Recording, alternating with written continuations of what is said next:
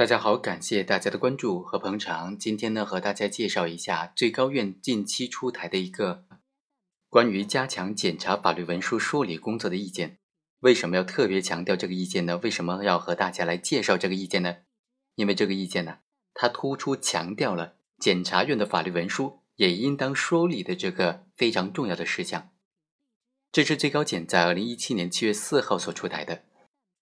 因为现在很多法律文书，比如这个许可会见的决定、逮捕的决定、不予逮捕的决定，它在法律文书上非常简单，只有寥寥的几句话，没有任何的说理。基本的叙述模式呢，就是说某个检察院根据某条法律规定，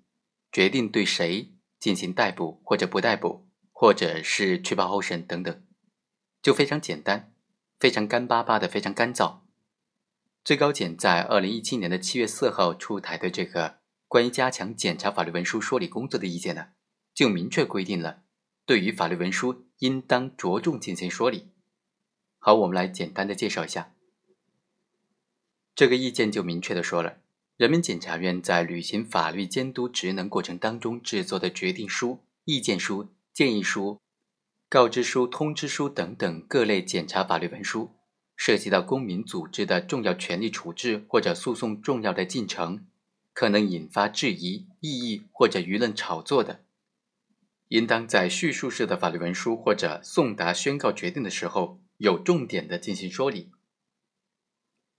第一，在办理直接受理侦查案件当中，对于有关的实名举报、控告作出不立案决定或者撤销案件决定的，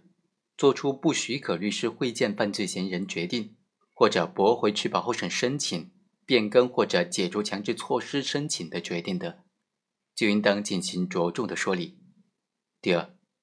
侦查监督工作当中作出不批准逮捕决定，或者是对在罪和非罪上有比较大争议，而且社会关注的敏感案件作出批准逮捕的决定的，复议复核维持原来的不批准逮捕决定的，通知侦查机关立案撤销案件。或者纠正违法的，认为侦查机关决定立案不立案正确，或者是实施这种侦查活动不存在违法行为而不支持进行监督申请的，都应当进行着重的说理。第三，在公诉工作当中作出不起诉决定，或者对在罪和非罪上争议比较大，而且是社会关注的敏感案件作出起诉的决定，复议复核维持原来的不起诉的决定。提出纠正违法意见的，也或者对被害人及其法定代理人的抗诉请求作出不抗诉决定的，都应当进行着重的说理。第四，在刑事的执行检查工作当中提出纠正违法意见，或者是纠正不当的减刑假释暂以监外执行意见的，或者进行羁押必要性审查之后提出释放或者变更强制措施建议的。对有关的羁押期限被监管人员死亡或者伤残问题向控告人作出答复的，应当着重说理。第五，在刑事特别程序当中，对未成年人犯罪嫌疑人作出附条件不起诉决定的，